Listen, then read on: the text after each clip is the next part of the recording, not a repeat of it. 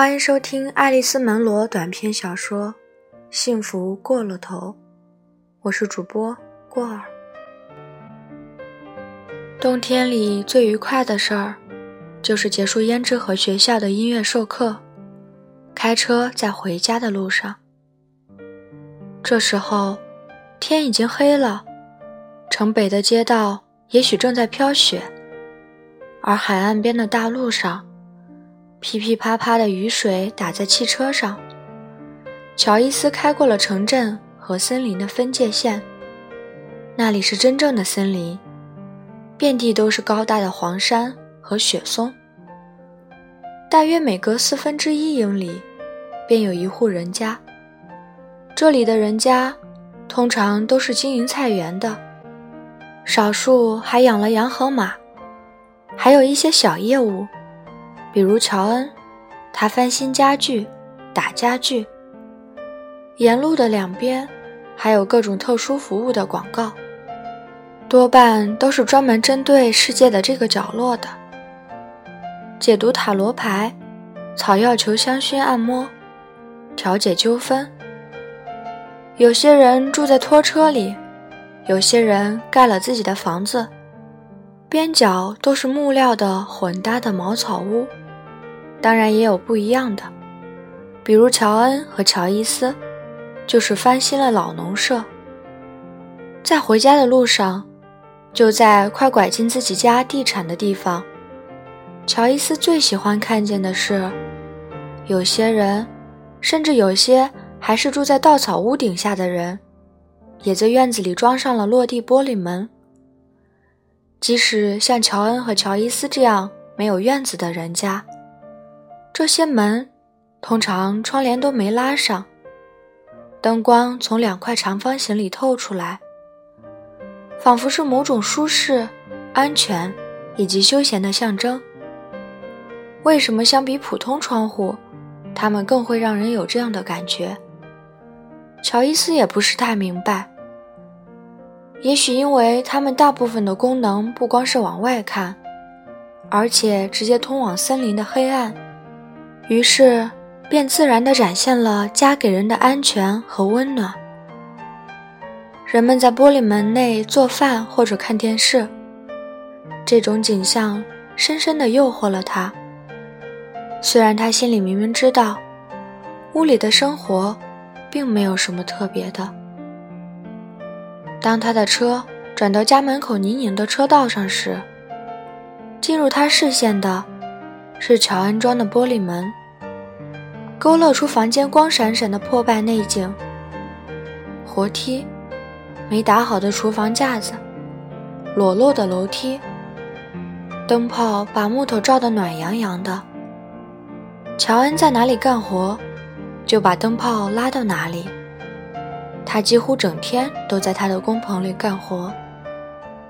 天黑的时候，他把徒弟送回家，就回家干活。只要听到他车的声音，他就会回头看着他的方向，用这种方式来迎接他。通常情况下，他的手全站着，没法挥手迎接他。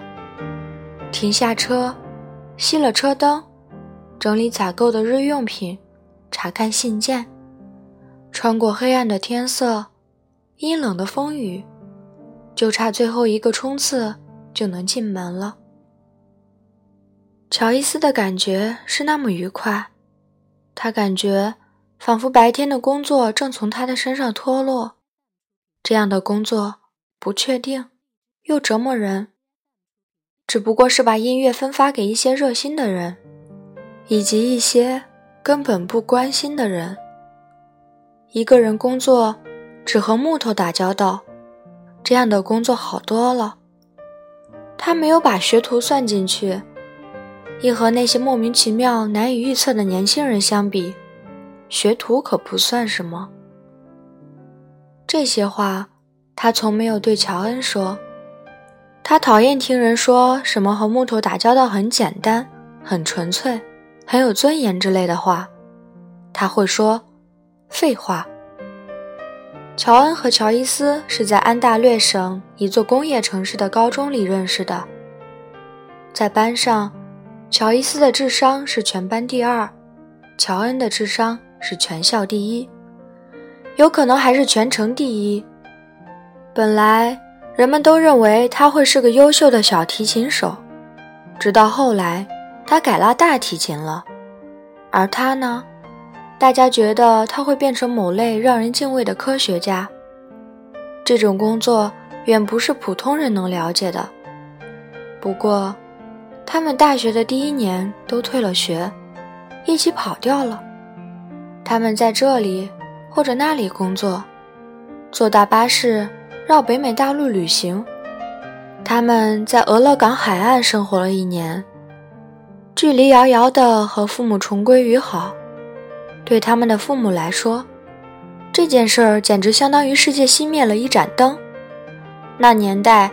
再说什么嬉皮士已经太晚了，但他们的父母就是这么叫他们的，可他们自己却从来没有这么想。他们不嗑药，虽然穿着确实破旧，但还算得上保守。乔恩的胡子必刮不可，而且还让乔伊斯帮他理发。这种低薪的临时工作了一段时间，他们就厌倦了，从他们失望的家里借来了钱。乔恩学了木工活，乔伊斯获得了音乐学位，以便能在学校里得一个教音乐的职位。他在胭脂河学校找到了工作，而这座摇摇欲坠的房子几乎是分文不花就买下来了。从此以后，开始了他们人生的一个新阶段。他们开辟了个菜园，还认识了邻居，有些还真是嬉皮士。他们在灌木丛深处种植少量大麻，做串珠项链和香料代卖。邻居们都很喜欢乔恩，他仍然瘦得皮包骨头，眼睛明亮，以自我为中心，却愿意随时准备倾听。那正是大部分人刚刚开始接触电脑的时代。他懂电脑，并且愿意耐心地解释。乔伊斯就不如他受人欢迎了。大家都觉得他教音乐的方式太正式了。乔伊斯和乔恩一起做晚餐，喝他们自酿的酒。乔恩酿酒的办法很严格，也很成功。乔伊斯会谈谈这一天的麻烦和快活。乔恩不太说话，因为主要是他做饭。不过吃饭的时候，他可能就会告诉乔伊斯哪些客户来了。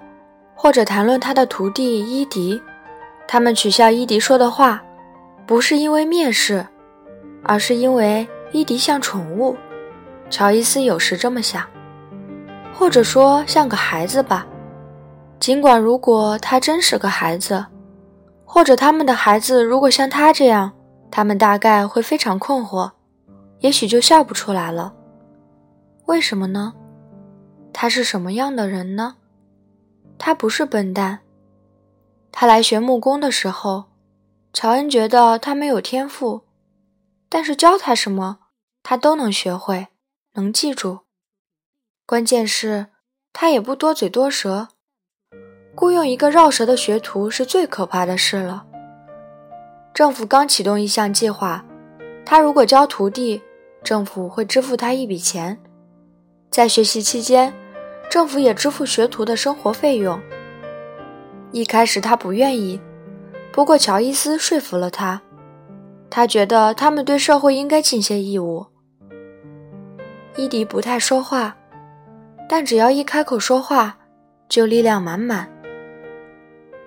我戒了酒，戒了药物。这是他第一次和他们见面时说的。我加入匿名戒酒协会。现在正在恢复期，我们永远不会说我们已经完全戒掉了，因为这是不可能的。只要活着，就不可能永远戒掉。我女儿九岁了，她生来就没有爸爸，所以我得对她负全部责任。我的意思是，我得一个人好好带大她。我想学木工，这样才能养活我自己和女儿。发表这番讲话之时，他坐在他们的对面，隔着厨房的桌子盯着他们看。从这张脸，到那张脸。他个子矮，看上去挺结实，还挺年轻，看上去没有老到像那种被酒精毁掉的女人。她宽宽的肩膀，厚厚的刘海，扎了条马尾辫，脸上没有笑的痕迹。还有一件事，他说，他解开扣子，脱掉了长袖上衣，只穿着背心儿。他的双臂、前胸，还有，他一转身，后背上方全是纹身。他的皮肤看上去和衣服差不多。或者像是一本漫画，一张张既淫荡又温柔的脸，被龙、鲸鱼和火焰等乱七八糟的、难以理解的，或者是太恐怖了，让人根本不想理解的东西包围着。看到这个，第一个念头是：是不是他全身都被这么闻过了？惊人，乔伊斯说。努力让自己的语气不表现出好恶来。好了，反正我不知道有多惊人。总之，要是让我付钱的话，这些纹身得花掉一堆票子。伊迪回答说：“这就是以前的我。我告诉你们这一切，有些可能让你们反感。想到在工棚里热了还得穿着衬衫干活的话，我们无所谓。”乔伊斯看着乔恩说：“他耸耸肩，他问伊迪要不要来杯咖啡。不用了，谢谢。”伊迪重新穿上他的上衣。匿名戒酒协会的人有好多简直是靠咖啡活着。我和他们说：“我说，你们是怎么戒的？只不过是换了个坏习惯而已。”厉害，乔伊斯后来说。反正不管你说什么，他都能就这个话题来一段演讲。我不敢问他童真女生子的问题。乔恩回答说：“挺结实的，这个最重要。我看到他的胳膊了。”乔恩说的结实就是结实，他的意思是，他扛得动木头。乔恩干活的时候会听加拿大广播电台，音乐，当然也有新闻。评论热线接听，有时候乔恩会告诉他伊迪的种种观点。伊迪不相信进化论。一个热线接听节目，有人反对学校里教进化论。为什么不相信？嗯，因为在这些圣经国家，乔恩说着，改口学伊迪的腔调，那种没有音调变化的语气，在这些圣经国家里。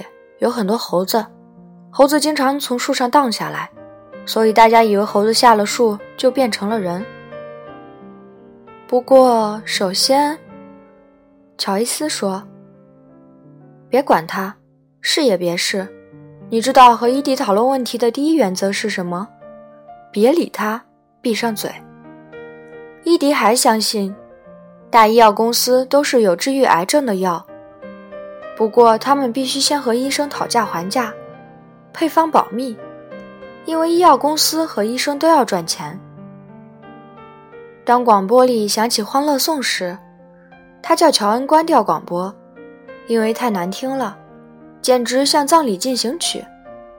还有，他觉得乔恩和乔伊斯，哦不，实际上是乔伊斯，不应该把还有酒的酒瓶子搁在那里。站在厨房桌子那儿就能看见，这关他什么事儿？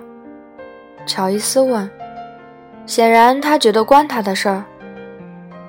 他干嘛跑到我们厨房桌子那儿？他经过厨房上厕所，他总不能在树丛里撒尿。